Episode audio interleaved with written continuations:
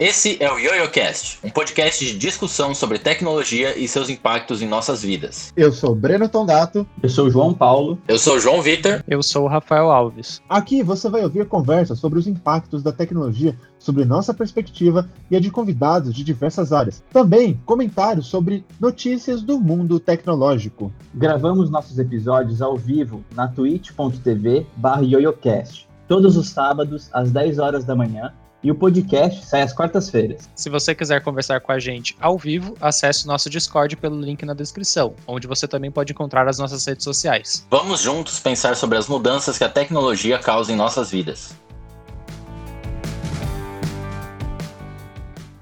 Hoje a gente vai fazer um bate-papo sobre teorias da conspiração e o impacto das redes sociais em espalhar, criar, difundir, financiar e afins as teorias da conspiração. Vamos começar descontraindo um pouco. Quais teorias das conspirações vocês conhecem? Acho que o pessoal podia participar lá no chat aí. O nosso querido Kaique já até colocou lá: vacina mata eu não conheço a vacina mata, eu conheço a vacina da autismo, que foi até um problema científico, né? Não sei se vocês conhecem a história desse cara. Não. Foi, era um, era um pesquisador que, se eu não me engano, ele ganhou o prêmio Nobel e de alguma coisa, não me lembro o que, sabe? E aí ele começou a produzir artigos indicando a, uma correlação entre a taxa de vacinação nos Estados Unidos e o aumento do número de autismo. E aí ele associava essas duas coisas, tentando provar o argumento de que vacinas causavam autismo. Por isso que você não, não, deveria vacinar o seu, os seus filhos, e isso geraria autismo. E diversas pessoas nos Estados Unidos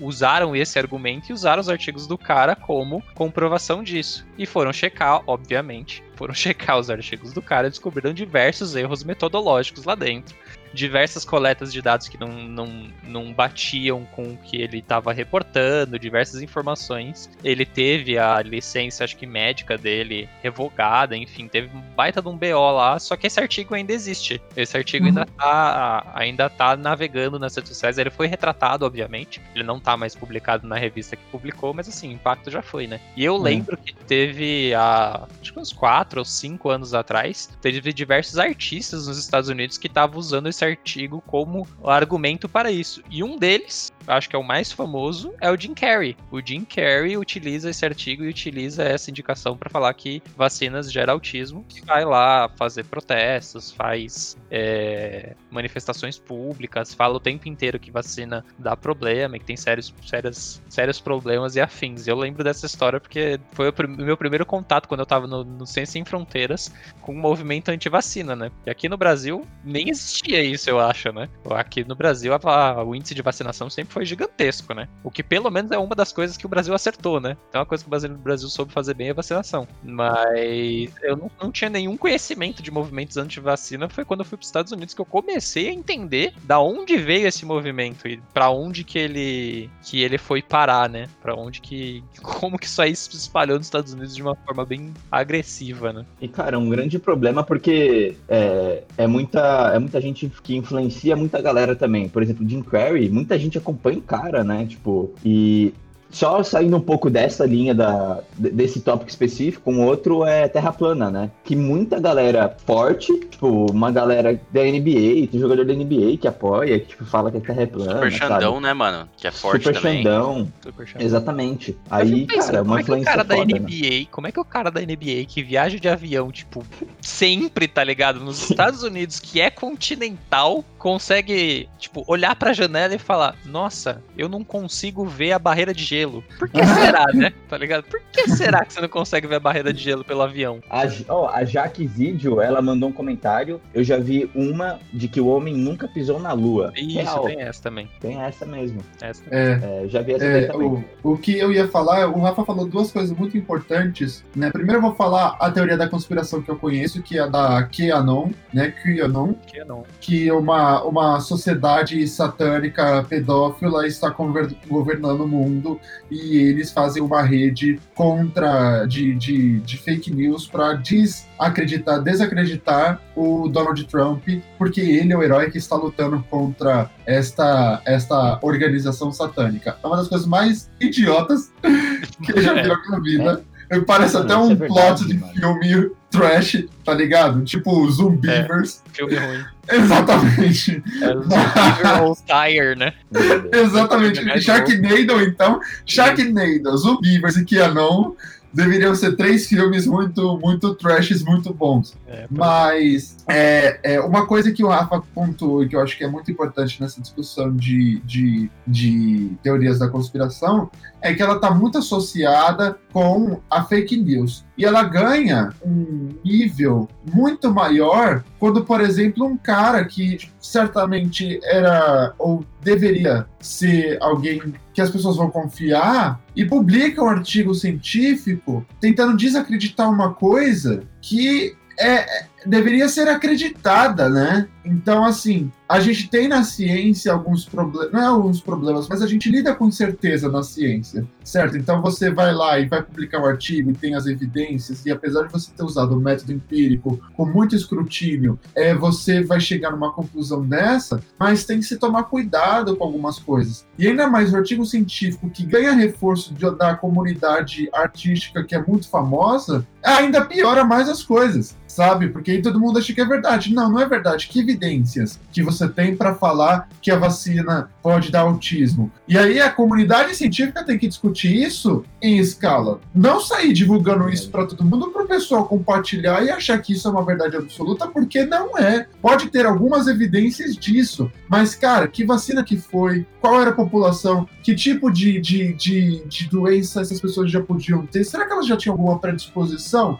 Eu não sei. Então, eu acho isso muito perigoso nesse caso que o Rafa falou, quando a vacina ganha endosso por famosos e pela ciência, nessa quando a, a teoria da conspiração ganha endosso por famosos e pela ciência, é uma questão mais difícil ainda. Mas tem uma outra, o João falou da Terra plana, né? Que é uma também das mais divertidas, a do Pizzagate. Não sei se vocês já ouviram falar, a gente estava até conversando disso. Ficou muito, foi um caso que ficou muito famoso lá nos Estados Unidos, né? Também relacionado com tráfico de criança e pedofilia. Uma, uma pizzaria, na época que a Hillary Clinton estava tentando se eleger como presidente, quando ela estava é, é, é, concorrendo com o Trump, saiu uma notícia, uma linha de teorias da conspiração de que a Hillary Clinton fazia parte dessa comunidade satânica que estuprava e matava crianças no porão de uma pizzaria lá em Washington, D.C. Eu, eu acho que é Washington, D.C., é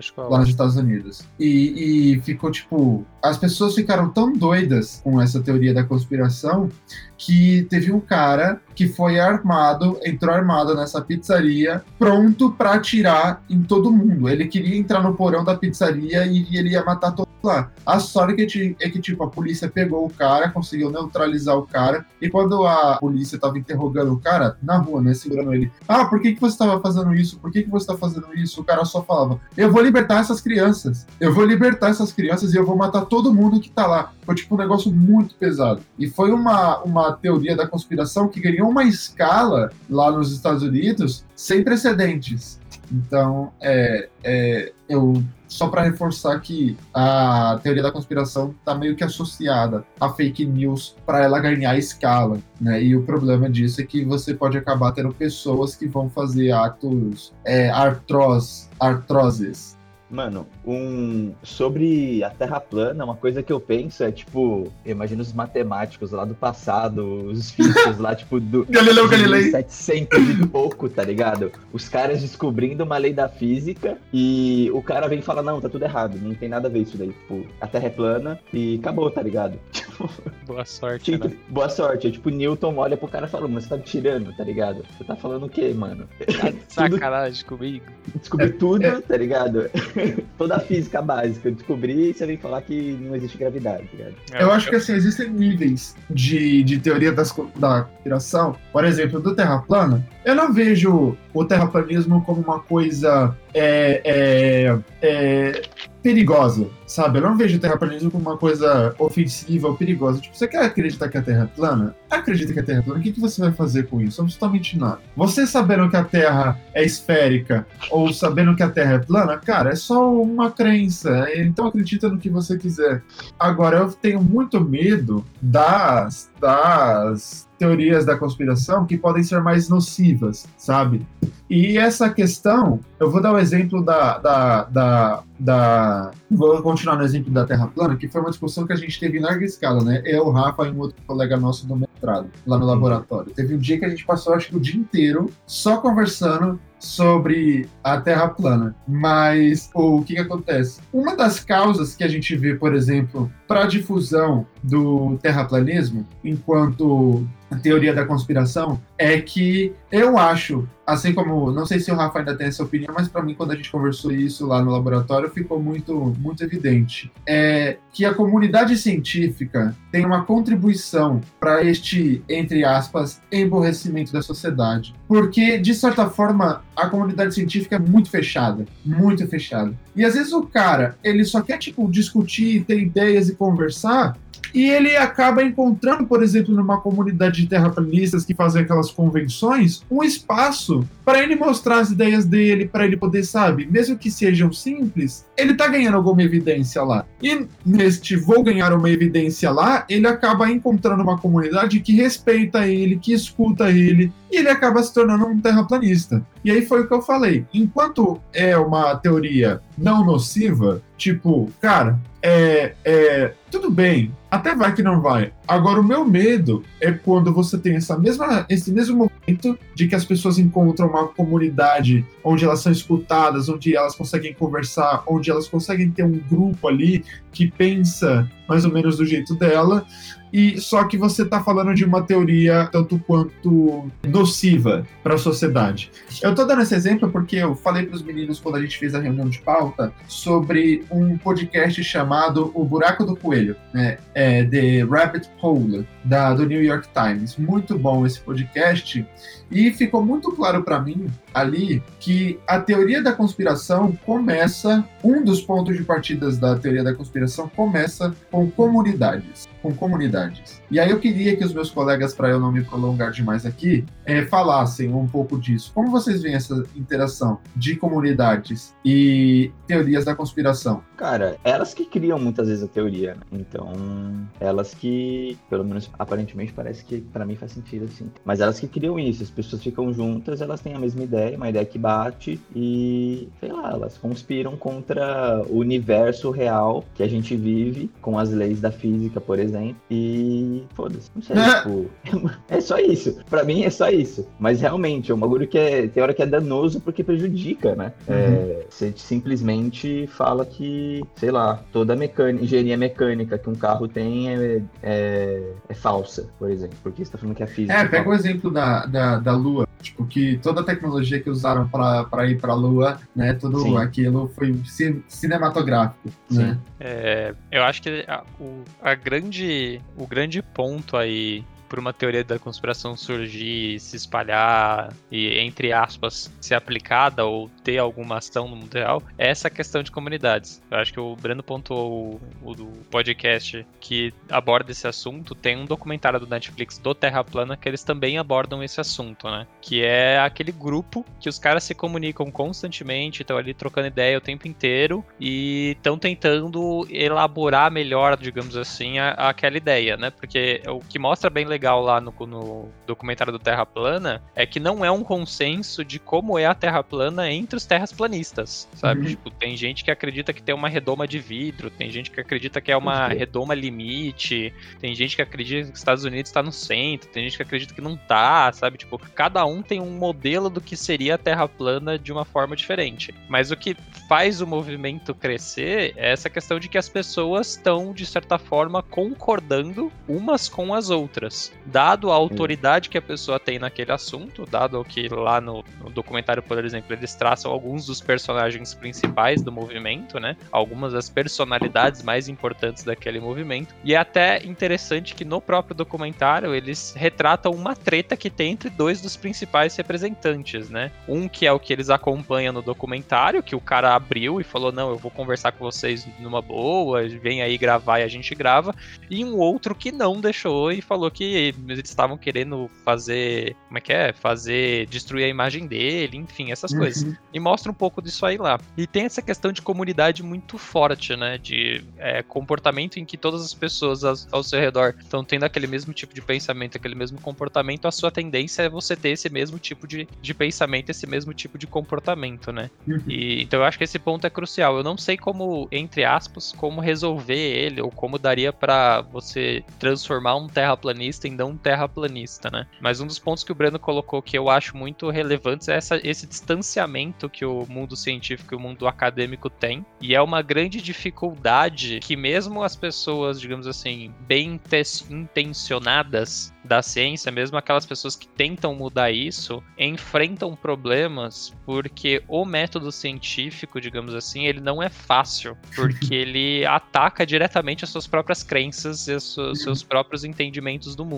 Então é muito difícil você dar credibilidade para outra pessoa que, uma, tem uma ideia diferente de você, e às vezes essa ideia pode ser a correta, não a sua. Duas, tem argumentos lógicos e palatáveis para esse tipo de de, crítica. E isso que é muito difícil. Uh, eu acho que a gente, como ser humano, em termos gerais, digamos assim, a gente não sabe lidar com críticas muito bem. E a ciência, ela não, né, não tá nem aí pro que você acha, né? Ela funciona para descrever o, o, comportamento das coisas, a situação das coisas. Ela não pergunta, uhum. ah, você acha que é A ou B? Ela testa e verifica se é A ou B. Pelo menos uhum. esse que é o pressuposto ali. É claro que a ciência em si, ela não explica tudo. Não tem como a ciência explicar explicar tudo, porque, né, são, existem sempre fenômenos novos acontecendo. Mas o método científico, ele tem uma capacidade de explicar, eu diria que tudo. Não vou dizer 100% de tudo, mas o método funciona. Só que é difícil você explicar como funciona o método científico para as pessoas, porque você tem anos e anos de aprendizado do contrário, sabe? Para quem uhum. nunca teve contato com o método científico, não a ciência em si, o método científico, você acha que ele não funciona, sabe? Ele, você acha que ele é uma uma coisa que não é efetiva para resolver problemas, digamos assim. E você uhum. tem grandes dificuldades em aceitar que ele funciona e que ele tá contra as hipóteses que você levantou. Uhum. Então, é, é uma dificuldade até para todo mundo que faz parte do, do meio acadêmico, do meio científico. Eu tenho um problema com o meio acadêmico aí mais em relação às pessoas, né? O meio acadêmico, e eu estou falando isso te, estando dentro do meio acadêmico, o meio acadêmico, ele, ao meu ver, ele é tóxico porque ele é muito especializado em questões que é, você precisa de anos e anos de estudo para começar a discutir, sabe? A, a, gente percebe, não sei se o Breno tem essa mesma visão, já tendo publicado um artigo e já tendo passado por um pouco de escrutínio do, do meio acadêmico, que às vezes você se depara com um tipo de crítica que ela é de certa forma inútil. Às vezes você vai publicar um artigo e o cara vira para você e fala: Não, eu não aprovo o seu artigo porque você não tem dados. Mas o cara não fala nada da hipótese que você levantou, não fala, não fala nada do conceito que você traçou, não fala nada da revisão que você fez. O cara não fala nada, o cara fala, olha, não tem. Um dos pesquisadores que, que eu tava escutando essa semana, ele falou que uma vez ele tá, trabalhou com um braço robótico aqui no Brasil, ele trabalhava com manipulação de braço robótico no Brasil, e ele mandou um artigo para uma conferência internacional falando, olha, tá aqui a pesquisa, o manipulador funciona dessa forma e tudo mais, descreveu lá todo o funcionamento do sistema lá que ele tinha montado, e a resposta do congresso foi, eu não acredito que no Brasil tem manipulador robótico, por isso eu acho que esse artigo é falso. Ah. E aí você fica tipo, mas. Mas. Que? Como? Por quê? O que, que, tem a ver isso? E às vezes a gente pega esse tipo de crítica, tipo assim, ah, eu não acredito em você e eu não vou nem falar com você porque eu não acredito no dado que você tá representando, no dado que você tá me falando. E isso é um problema porque a pessoa parte dos pressupostos dela, ela não tá usando o método científico para avaliar o trabalho. E isso é um problema dentro da própria ciência. Ela tá usando os pressupostos de conhecimento dela para avaliar aquele trabalho. Uhum. Sabe? Para falar isso aqui funciona, isso aqui não funciona. E isso é um problema porque o método científico não liga para isso. Não deveria, né, ligar para isso. Só que quando você coloca pessoas no meio, não tem como você não ligar ligar, sabe? É, eu trabalho há, lá, três anos com a internet das coisas. E às vezes eu vejo alguém comentando de internet das coisas e falo, mano, você tá viajando na maionese. Tipo, não é assim que a coisa funciona. Só que eu tô partindo do pressuposto do pequeno conhecimento que eu tenho, que não representa necessariamente a realidade. Ao invés de olhar para o argumento da pessoa, avaliar o argumento da pessoa e falar, não, ó, realmente tá aqui o porquê que isso aqui não funciona. Eu já vou no pré-julgamento do meu próprio conhecimento. E isso é muito difícil de você não fazer, e eu noto esta tendência nos pesquisadores do mundo acadêmico, que quanto mais velho você vai ficando, mais difícil é para você ter, ter essa inversão. Pensa assim, você trabalhar, sei lá, 40 anos com um conceito de psicologia enraizado na sua cabeça, ou com um conceito de física enraizado na sua cabeça. E aí chega o Einstein e fala, mano, não funciona, não rola, não é assim que funciona. Você vai literalmente pegar 40 anos da sua formação e falar, tá bom, beleza, eu vou aprender o que você tá falando agora? Não vai. É um processo muito lento para ter essa mudança. O Einstein teve esse problema, Newton teve esse problema, Galileu teve esse problema. Todo pesquisador que sai com um negócio hoje novo, inovador e fora da, da, da curva, digamos assim, ele vai ser criticado não com o método científico. Ele normalmente vai ser criticado com o viés e com a hipótese da, do pesquisador que está por trás. O, o que o Rafa tá falando, eu concordo plenamente. Acho que é uma palavra, assim, para descrever um pouco do mundo científico, um pouquinho de vaidade. Não vaidade do jeito, ah, eu sou PPP. É, mas é vaidade porque, cara, vamos lá, um doutor não é um doutor à toa. Né? Você não está vivendo e de repente você ganha um doutorado. Você ganha um doutorado porque você fez uma pesquisa robusta o suficiente para contribuir com um pouquinho do avanço da ciência é, mundial num determinado tópico. E isso, de certa forma, pode ser uma, um fator que te deixa no nível de, de destaque, e esse destaque na sua cabeça, por, por você ter propriedade na, em determinado tópico, determinado assunto, pode te deixar um pouco vaidoso, sabe? Então tem que, quando você recebe uma, uma revisão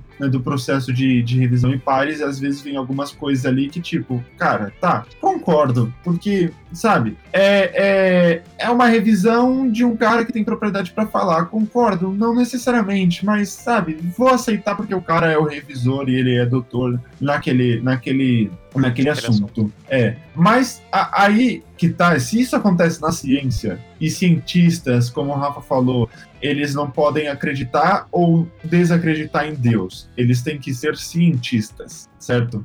É, se isso então acontece com pesquisadores, imagina com é, pessoas que é, é, com nível de educação básico. Se já é difícil você quebrar pessoas o paradigma não conseguem entender o contraditório, né? É. Isso que é e difícil. aí E aí você, você pega nisso, nessas comunidades, voltando né, para o assunto de que normalmente essas as teorias da conspirações vão ganhando força a partir de comunidades, você percebe então que tem ali talvez uma comunidade que pensa igual e é reforçada a pensar igual no, numa determinada teoria da conspiração e aquela comunidade vai se reforçando, sabe? Tipo, é, o pessoal acredita acredita que a Terra é plana, o pessoal acredita que a Terra pode viver uma redoma, tá dentro de uma redoma. Tem outras 50 pessoas que acreditam nisso, então peraí, deve ser verdade, né? A gente estava discutindo um pouco disso na, no episódio sobre fake news, né, que a gente fez com uma colega jornalista. Então, essa questão da, da comunidade pode ganhar força também, porque há uma dificuldade natural no ser humano de que quanto mais reforço ele tem sobre uma coisa que ele acha que é verdade, mais ele acha que aquela coisa é verdade. Né? Então, esse é um outro fator que, que acaba contribuindo. João, você lembrou sua pergunta? O Rafael estava falando da, de ciências evolucionárias, etc. E aí veio uma pergunta: será, tipo, você acha que é, de fato param param para analisar uma ideia revolucionária? Porque eu acho que não, né? Tipo, é muito difícil dar atenção a uma, a uma ideia totalmente contrária ao que você está estudando, né? Tipo, principalmente na ciência. Essa era a minha pergunta. Tipo, será que de, de fato não avaliam é, essas ideias revolucionárias? Eu acho que avaliam, mas no geral elas são avaliam assim. Elas passam coçam o olho, mas no geral elas são descartadas com certa rapidez. É, eu não sei como tá isso hoje, digamos assim, porque como hoje você tem muita gente, entre aspas, digamos assim, na ciência, diferente do que era lá Galileu Newton, você tem muita possibilidade de ter é. ideias novas, digamos assim. E, e, hoje é muito difícil você, como pesquisador, fazer o que Galileu fazia, que era, sei lá, entre aspas, pesquisar sozinho, sabe? É, uhum. É, hoje você tem, você tem muita comunicação ao longo do tempo. Aí dentro da comunidade científica, como um todo, tem os grupinhos lá. Cada grupinho vai ter o foco lá no que você quer desenvolver, na ideia que você quer fazer. E essa conversa entre pessoas com focos diferentes é difícil, sabe? É, é complicado. Mas é isso, sabe? Tipo, você faz uma proposta, tem um grupo que trabalha com uma área, você tem outro grupo que trabalha com outra área. E, só que às vezes esses dois grupos não conversam. E aí tem esse problema. É... Eu queria fazer uma pergunta, porque a gente parece que a gente mudou o tópico do, do podcast, a gente começou a falar sobre as lacunas da ciência, né? Então, para tentar trazer ele de volta ao nosso tópico principal, como é que vocês relacionam, então, todas essas problemáticas que a gente pontuou sobre a ciência, a questão da vaidade, a questão da repetibilidade de, de algumas partes dos artigos e também a questão, os problemas de publicações, como o Rafa contou, com a questão da, das teorias da conspiração. Vocês veem alguma associação entre essas duas coisas? 100% aço. 100% aço. Falta de paciência e estudo, no geral, sabe? Qualquer teoria da conspiração, ela vai, ela vai surgir. Paciência para gastar o tempo com coisas, entre aspas, relevantes, se é que isso faz sentido, é, tá cada vez menor. É que, cara, a gente acaba fazendo muita coisa ao mesmo tempo, todo mundo, sabe? Tipo, os caras, quando eles faziam ciência de fato, eles faziam ciência o dia inteiro, tá ligado? A vida do cara era fazer aquilo. Os caras da 20 produziu ciência em 30 anos, sabe? Não foi em dois. Não foi em um dia, tá ligado? É um foco, tá ligado? Você tá fazendo um negócio ali. Mas eu vou. De deixa eu voltar lá no meu ponto. Da onde que eu vejo essa, esse, essa teoria da conspiração funcionando muito fácil. É porque a teoria da conspiração é muito palatável. Ela é hum. muito facilmente digerida, facilmente entendível e facilmente, entre aspas, né? Vou botar aqui, facilmente reproduzível. E querendo ou não, o ser humano ele tá caçando isso. Ele tá caçando fazer o mais fácil. Ele tá ca caçando não ter energia para despender para as coisas. E a teoria da conspiração, ela faz isso. É muito mais fácil para você acreditar que a Terra é plana, porque você vê seu plano todo dia, do que acreditar que, aquela, que a Terra é redonda, roda em torno de um sistema solar com bilhões de quilômetros luz de distância e que o Sol é uma bolota a 35 anos de distância de você e que um raio de luz demora sei lá quantos anos para chegar aqui. O cara olha para você e fala, mano, o que você tá falando, tá falando, maluco? A Terra é plana e o Sol tá aqui em cima da minha cabeça. O que você tá viajando? Tá louco? Porque é palatável. Os Pizzagate também. Ele pega um alvo, por exemplo, ele pega um alvo e fala: ó, é uma pizzaria aqui no centro de Washington. Por que não falou que tem uma rede de pedófilos, sei lá, na Nova Zelândia? Sabe? Que a Hillary Clinton vai pra Nova Zelândia a cada seis meses abusar de criancinhas lá. Porque não é palatável. Aí ele tem que colocar uma pizzaria em Washington, que é, tipo, que é uma representação do dos Estados Unidos, digamos assim,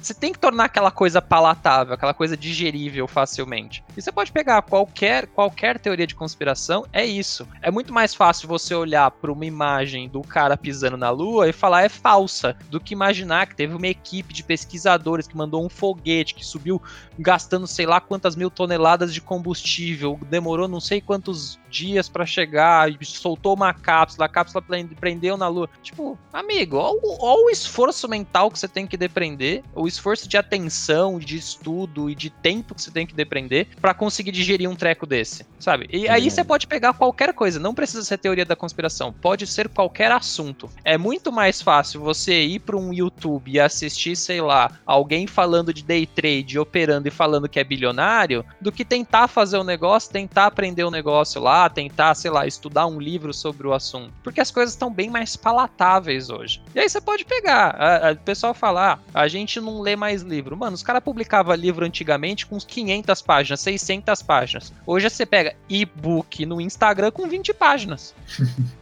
é palatável, é fácil de entender, porque a gente, como ser humano, tá tentando ir pro caminho mais fácil. E isso também se aplica na ciência. O cientista, ele não vai olhar um artigo de 32 páginas que nem o do Breno, e olhar pro cara e falar: tá bom, mas cadê o, a descrição, a transcrição das entrevistas aqui? Eu vou analisar cada uma para ver se a conclusão que você chegou é a mesma que eu chegaria olhando tá em anexo, tá? você. Não, tá em anexo. Só, em minha defesa, a, as transcrições estão tá em anexo. Mas eu duvido que alguém vá ler. Eu duvido que alguém vai ler os é 40 entrevistas que você fez para tentar chegar na mesma conclusão que você chegou. O cara vai olhar e vai falar: ah, realmente faz sentido essa lógica que você tá traçando aqui, beleza, vambora. Porque o cara tem outras mil coisas para fazer durante o dia a dia dele. E isso demora. E a gente vê isso acontecendo, por exemplo, que tá acontecendo agora com a vacina. Cara, você imagina que eles fizeram uma vacina com um estudo clínico e que no meio do estudo clínico eles fizeram besteira e dividiram uma vacina que era para tomar em uma única dose em duas doses. E juntaram Eu... todo mundo no mesmo balaio e falaram: ó, vai aí. Por quê? É menos esforço. Eu... Você vai ter que fazer um esforço novo para fazer um teste clínico todo novo, para avaliar toda aquela informação. Tipo, vai. Não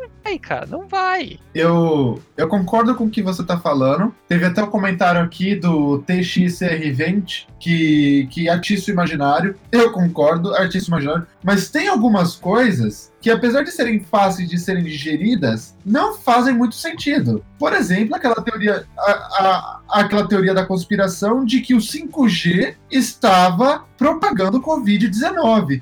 Meu, peraí, peraí, não, calma, calma. Tem, isso é muito difícil de você. é. é, ah, pra mim é. Qual a associação entre uma, uma crise sanitária e 5G? E uma rede de sinal.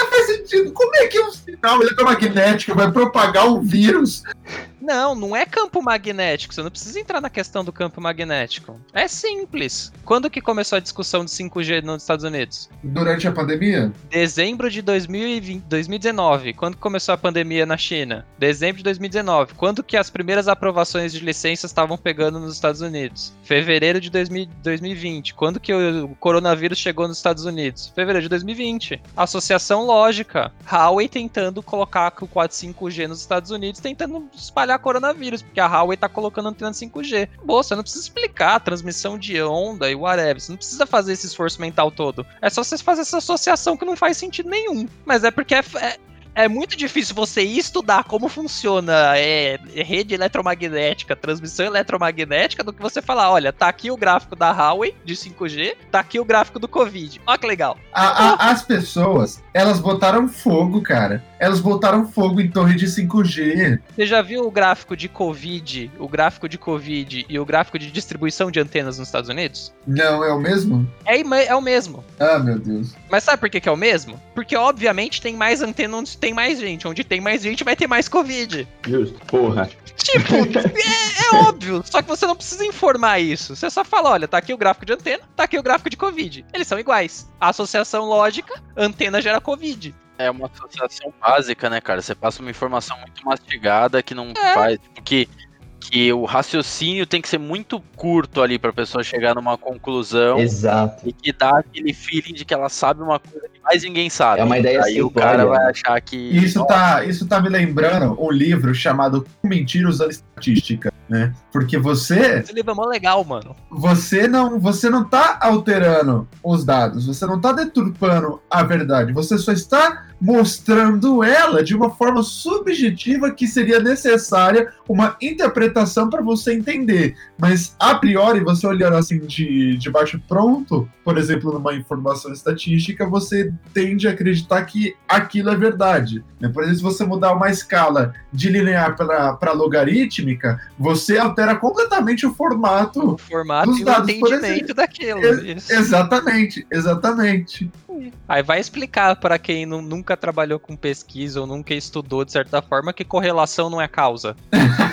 correlação é causa, não vem inventar história para mim. Se dois efeitos são paralelos, eles com certeza têm influência um no outro. É óbvio. É por isso que fica fácil você ter essas teorias da conspiração. Porque o nível de tempo que você precisa despender para estudar aquele assunto, estudar aquele fenômeno, é muito baixo. A informação vem muito rápida. Aí você vê 20 pessoas falando a mesma coisa que você, 30 pessoas falando a mesma coisa coisa que você, 300 pessoas falando a mesma coisa que você, você fala, opa, peraí, eu não vou ser o louco de, fala, de falar algo diferente. Eu vou com a galerinha. E isso é comum como ser humano. Tem um experimento que eu tava lendo o livro Hábitos Atômicos, esse experimento é legal. Eles colocaram 20 pessoas numa sala e aí eles iam fazendo perguntas tipo: essa garrafa é verde? É verde. É, a luz desse mouse é vermelha? A luz desse mouse é vermelha. E aí, beleza. E aí, em um momento, o cara virava e perguntava: ah, essa garrafa é verde? E um dos caras lá dentro falava: não, essa garrafa é vermelha. Só que, tipo, das 20 pessoas, uma tava, era o, o a pessoa que ia ser experimentada, né? O sujeito de pesquisa,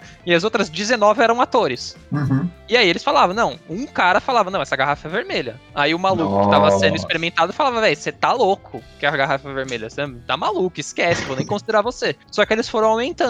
Duas pessoas, três pessoas, quatro pessoas. E chega uma hora que o cara pergunta, essa garrafa é verde? E, sei lá, 15 pessoas da sala falam, não, ela é vermelha. E aí o cara que é sujeito de pesquisa fala, opa, opa, opa, pera aí, eu sou daltônico ou essa galera tá louca? E tem um momento que você vai com todo mundo. Você não quer ser o diferentão. Você fala, não, a garrafa é vermelha, mano. É verdade. Todo mundo respondeu que a garrafa é vermelha, a garrafa é vermelha, sim senhor. Ah lá, 1984. Lembra o finalzinho do filme? Quantos dedos você vê uhum. aqui? Dois, choque. Quantos dedos você vê aqui? Dois, choque. Quantos dedos você vê aqui? Três, beleza. Agora tá a resposta que eu queria que você me é, desse. Isso, isso me lembrou isso me lembrou é, uma anedota, eu esqueci agora, eu acho que é a teoria do macaco, alguma coisa assim que, como você tava falando do, do, dos dedos e do choque, né, de 1984, que eles botaram, tipo, uma, um grupo de macacos, um grupo de chimpanzés numa sala e botaram uma escada e um cacho de banana em cima da escada. E os macacos, toda vez que eles iam pro, pro tentar pegar a banana no alto da escada, eles ligavam chuveiros com água gelada, né? Aquelas de, de, de incêndio que tem com água gelada. E os macacos ficavam enfesados tal. Aí eles começaram a tirar o grupo de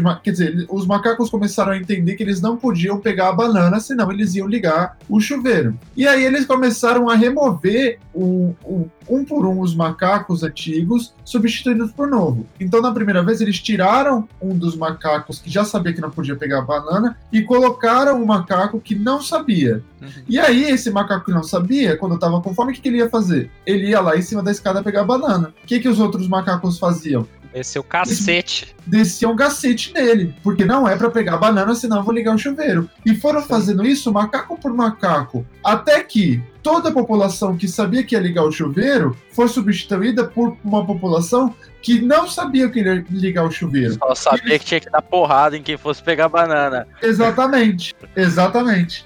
E aí, esse é o que a gente chama de efeito manada, né?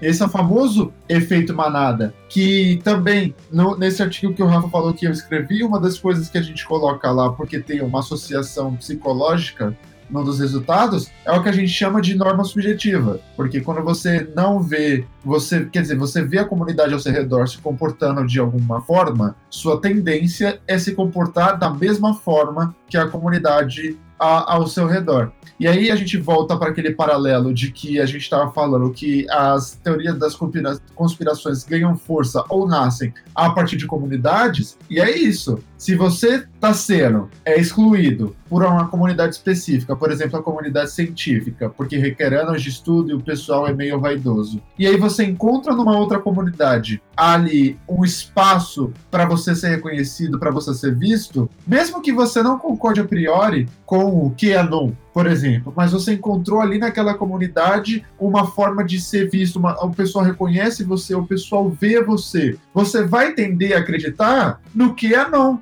porque agora a comunidade que está ao seu redor ali acredita nisso. E em cima dessa discussão toda, eu queria passar para o próximo tópico, que seria onde essas comunidades estão crescendo. O João Paulo quer fazer um comentário. Cara, vem uma pergunta na minha cabeça que eu anotei. Mas uma outra teoria da conspiração, que é para esse ano, essa é a China criou o coronavírus. Essa aí, também. É outra gigantesca. E você vai ver a dificuldade que a gente vai ter para vacinar as pessoas se, se aqui funcionar for a Coronavac, meu amigo. Esquece vai rolar. Eu já conheço, eu já conheço, tipo, muita gente que tá falando que não vai tomar vacina da corona justamente porque ela é chinesa. É normal. Mas muita gente. O, pro, o problema hoje é que tá muito mais. Eu acho que é, voltando, fazendo um entre parênteses aqui na, na conversa, do que a gente tava conversando durante a reunião de pauta, Breno, eu acho que o que, o que faz diferença das redes sociais hoje, dos softwares de rede social, é, é que elas te colocam numa comunidade. Elas acham uma comunidade para você, né? Querendo ou não. É muito difícil você falar, ah, eu não tenho ninguém no mundo inteiro para conversar comigo. Não, alguém vai ter. Se você usa rede social com vontade, assim, com postando coisa todo dia, você vai achar seu grupo lá no meio. E aí você vai achar os antivax, você vai achar os Pizzagate, você vai achar os Kianon, você vai achar os animers, você vai achar os gamers, você vai achar os cientistas, você vai achar os direita, os esquerda, os sim embaixo, você vai achar os maníacos purgados, você vai achar uma comunidade o propósito dessas redes sociais, o propósito da rede social é essa: é. juntar pessoas com interesses em comum para que você não precise se sentir mais sozinho, porque né, você ali está encontrando uma comunidade. Na época, no, nos prim, um dos primórdios da nossa geração de internet, o Orkut, as comunidades do Orkut. Eu fazia parte de umas cinco comunidades de me chamo Breno com dois N's. Isso aí. Sabe? É, gosto de acordar de manhã e tomar café. Eram umas comunidades ridículas, mas que me juntava com pessoas que, que tinham ali interesses em comum. O problema é quando isso ganha um novo nível, né? Você não está só se juntando com pessoas com interesse em comum, você está se juntando com pessoas que pensam como você. E levando em consideração essa teoria da manada, é, a norma subjetiva, perdão, que a gente explicou como, como é, o movimento manada e a teoria dos macacos lá, isso ganha um novo nível muito perigoso de que as redes sociais vão estar juntando você com comunidades, comunidades que pensam como você, mas comunidades que podem reforçar uma ideia estúpida. E aí a gente volta para aquilo que eu falei no começo do episódio. Acreditar na Terra plana é inofensivo. Tipo, cara, não vai fazer diferença nenhuma. Você vai continuar vivendo no planeta Terra e vai continuar, sabe? Seja se tem uma cordilheira de gelo em volta da Terra, seja porque tem um domo é, Badulaques rodando, que é a Lua e o Sol, ou seja, sei lá, se a Terra é realmente esférica e a gente está num geoide flutuando no meio do espaço. É, é, é, seja o que for que você acreditar, não vai fazer diferença nenhuma. Agora, quando você tem uma comunidade que acredita que no sótão de uma pizzaria tem uma seita satânica de estupro de criancinha, aí a gente começa a ter um nível perigoso. É, o problema é quando você começa a acreditar em mentiras, digamos assim, né? Que já nem é mais Exato. fake news, é mentiras. Exato. Aí é um problema. Mas essa questão de comunidades eu acho que é inviável. Eu até vou fazer uma pergunta até para introduzir a pessoa no, no, no, assunto, mas o, o Joe Vitor é a pessoa que acho que mais tá usando rede social aqui, eu acho, pelo menos imagino assim. Nós dois, acho. é, não vou dizer que ele tá usando, usando, usando, né? Porque aqui ninguém usa mesmo a rede social, né? Mas acho que tá usando mais que eu. Como é que você tá vendo lá? Porque eu tô vendo que você tá tendo um comentário do pessoal de, de dev, que tá. Você tá meio que nessa comunidade de devs, querendo ou não, né? E acho que você tá trocando ideia com o pessoal lá. Você chega a reparar nisso, nesse tipo de situação? Não necessariamente que, tipo, vai te colocar numa situação que nem o Breno falou, de você, sei lá, sair tentando matar gente num Pizzagate. Mas você chega, tipo, a perceber, sei lá, tem uma pessoa que defende um tipo de conceito lá de programação e não importa o que você fale, não importa o argumento que você faça, aquilo ali é verdade, ponto. Mano, com certeza. Na verdade, isso daí é muito discutido, porque eu até fiz uma votação esses dias é, para ver como é que como é que tá a opinião do pessoal, né? A gente chama de modinha o pessoal que é, é dessa linha de querer defender, porque não é, é, React, é a minha biblioteca favorita, é essa daqui que serve para tudo uhum. e não pode falar que tem outra, tem que ser essa daqui. Uhum. Então assim tem muita gente, principalmente o que eu vejo, o pessoal que tá começando agora, cara, a galera que não tem um, um, um conhecimento muito difuso ali, que não tem algo muito abrangente, é, se é, é que eu, se aprofunda aprofunda em, em, um nicho, acha que esse nicho é válido para qualquer contexto e quer bater de frente com todo mundo, falando que o dele é o certo, que só isso daqui é o que é válido e, e não aceita opiniões diversas. Mas o cara falando, falando, não, ó, pô, não tem como você aproveitar essa linguagem, esse jeito, esse paradigma, essa biblioteca no contexto de um avião. O cara fala, não, tem, é porque, sei lá, não desenvolveram até agora. Sabe? não deram commit, né? É Não fizeram a Brent que vai usar JavaScript pra controlar é. o caça. É, é uma guerra famosa também, por exemplo, entre é, monolítico e microserviços, né? Tem um pessoal que defende o monolítico ferramente, tem que ser monolítico, o negócio é monolítico, e tem o pessoal que defende o microserviço. Não, tem que pulverizar. Vamos pulverizar que isso aqui não presta, esse monolítico. Então, é, e eu é... acho que conforme o tempo passa, mais as pessoas chegam a um, um consenso. É claro que assim, quem tá, tipo, entrando e fala, nossa, microserviços, meu Deus, maravilhoso, diminui a carga, escalabilidade, blá blá blá, vai achar que é maravilhoso, melhor conceito possível. Só que, cara, você quer fazer sitezinho, sei lá, um sisteminha para compra ali da, da sua tia que vende roupa online, você não precisa fazer microserviço, tá ligado? Os 10 acessos que ela vai ter no mês não vão derrubar o teu sistema, cara. Pode fazer monolítico, não tem problema não. Você consegue fazer algo bem mais rápido, né? Você Exato. solta algo, algo Na bem verdade, mais rápido é, é, ao contrário do que o Rafa falou, não é que não vai fazer diferença. Vai fazer diferença. Vai te consumir o triplo do tempo. Você vai, tipo, provavelmente colocar é, em prática um monte de conceitos que você não conhece. E, assim, de uma forma ou de outra, você vai perder dinheiro, cara. Que você podia estar tá fazendo ali cinco sistemas no tempo. Você tá fazendo um com vários microserviços e, e várias integrações. Então. O que é diferente de um experimento, né? Tipo, você pegar é. um trampo pra você, ah, mano, nesse aqui eu vou fazer um experimento, tá ligado? Pra estudar, alguma coisa assim. Tipo, tudo bem você estudar o conceito. Só que se você for aplicar em alguma coisa, não vai aplicar microserviço no site da sua tia. Sim, sim. Vai dar um pouco de trabalho, né?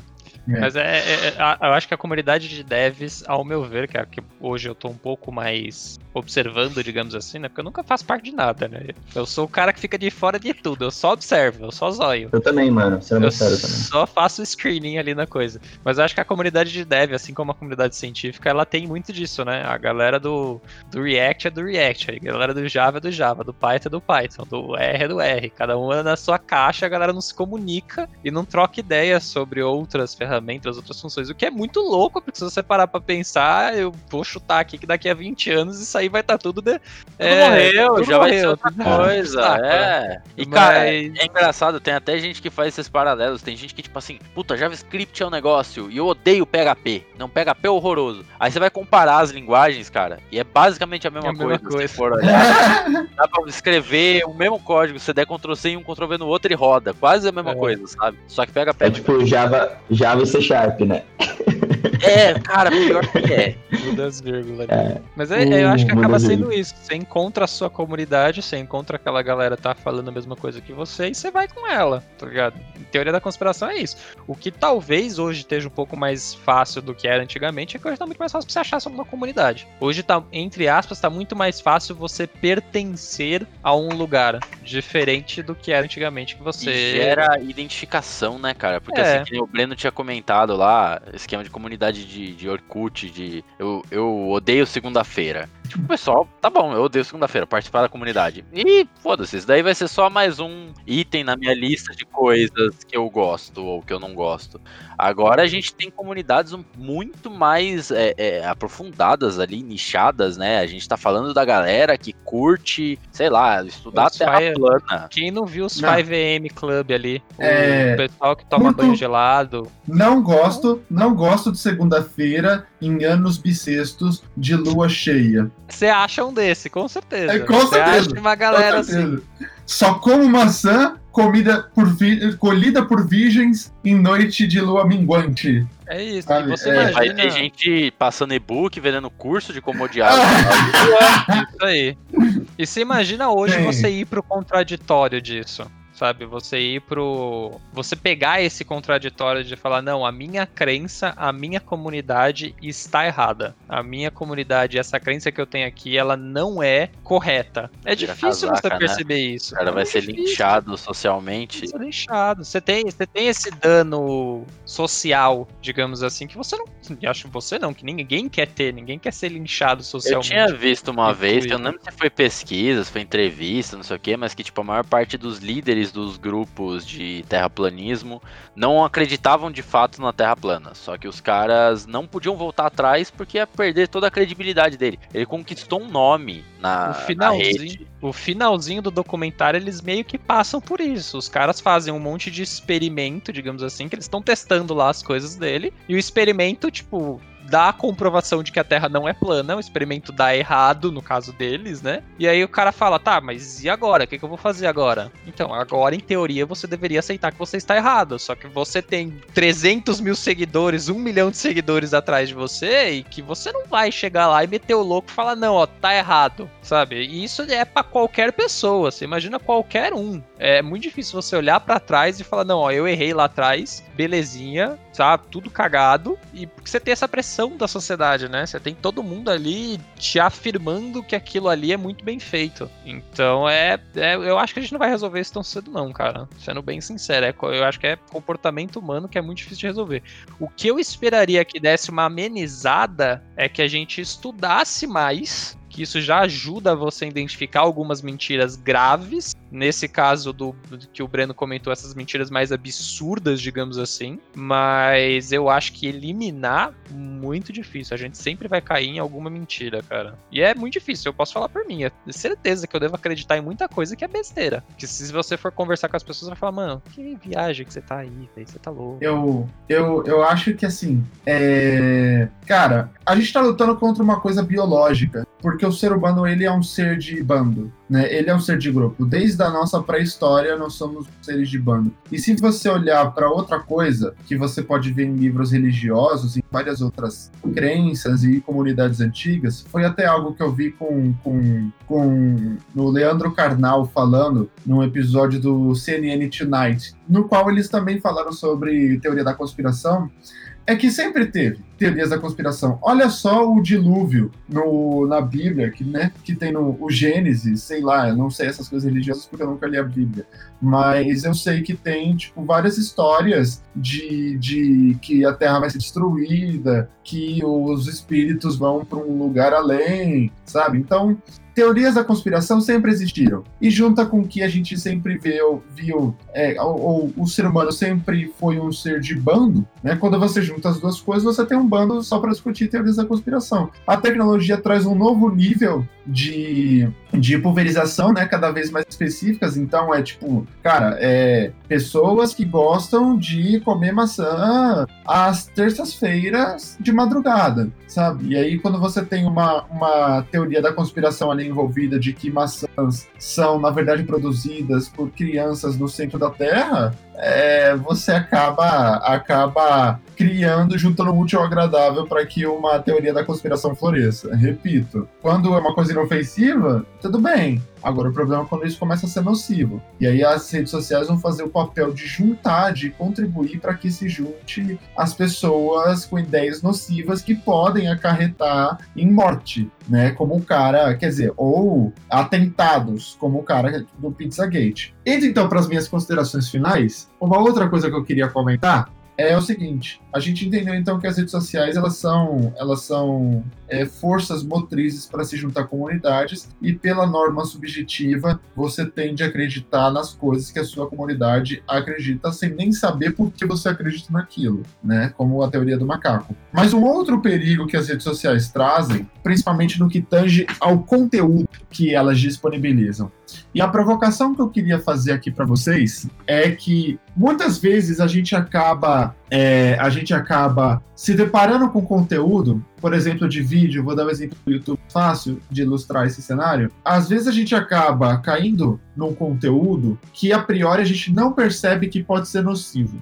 Mas conforme a gente vai consumindo aquele conteúdo, o algoritmo vai tender a te recomendar é, o que aquela comunidade que assiste aquele tipo de conteúdo também assiste. Então aqui a gente entra de novo com o fator da comunidade. Pode ser que você caia num vídeo de um extremista falando besteira, desenvolvendo uma teoria da conspiração e apresentando partes de uma verdade completa para poder pontuar a, a opinião dele. E aí você assistiu aquele vídeo, pode ter achado idiota, aí você clica na recomendação de outros vídeos, vamos supor música ali que você gosta. Provavelmente aqueles vídeos que estão sendo recomendados para você naquela abinha do lado e aquela música que você curte, que está sendo recomendada ali, ela, ela é escutada por outras pessoas que assistem a esse o conteúdo desse cara que está tendo uma opinião idiota.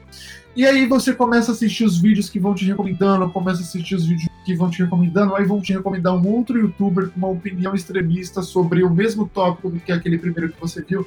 E você vai fazendo isso até que chega num ponto em que não necessariamente a comunidade que estava em volta de você te levou a pensar daquele jeito, mas o conteúdo que você estava consumindo fez com que a norma subjetiva ativasse. E aí você começa a acreditar naquilo porque tudo que você vê, ou a grande parte daquilo que você vê, assiste, consome enquanto conteúdo, corrobora com aquelas opiniões. E é com isso que nós temos que ficar cuidado. Preste atenção no conteúdo que você está consumindo. Preste atenção naquilo que o algoritmo está mostrando para você. Tenha consciência em cima daquilo, para que você não entre na toca do coelho.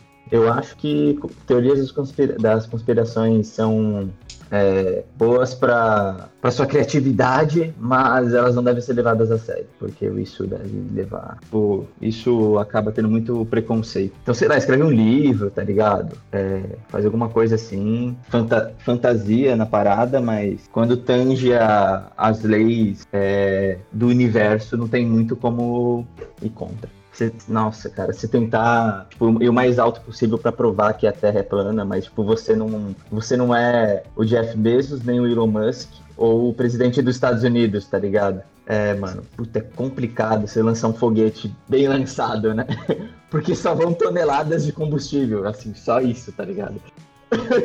João Vitor, quer fazer as suas? Cara, é. Se vacinem e para de perder tempo acreditando em fábula. É, só não se vacinem agora porque ainda não tem vacina, basicamente. Mas é isso aí. Sim, mas se vacinem de forma geral, mano. Não evitem vacinas que já estão bem consolidadas, tá ligado? Jim Carrey pode ser engraçado, mas deixa o cara só ser engraçado só. Acredite nas piadas dele, né? Acredite que são piadas que dele. São piadas, é. É, eu, eu vou.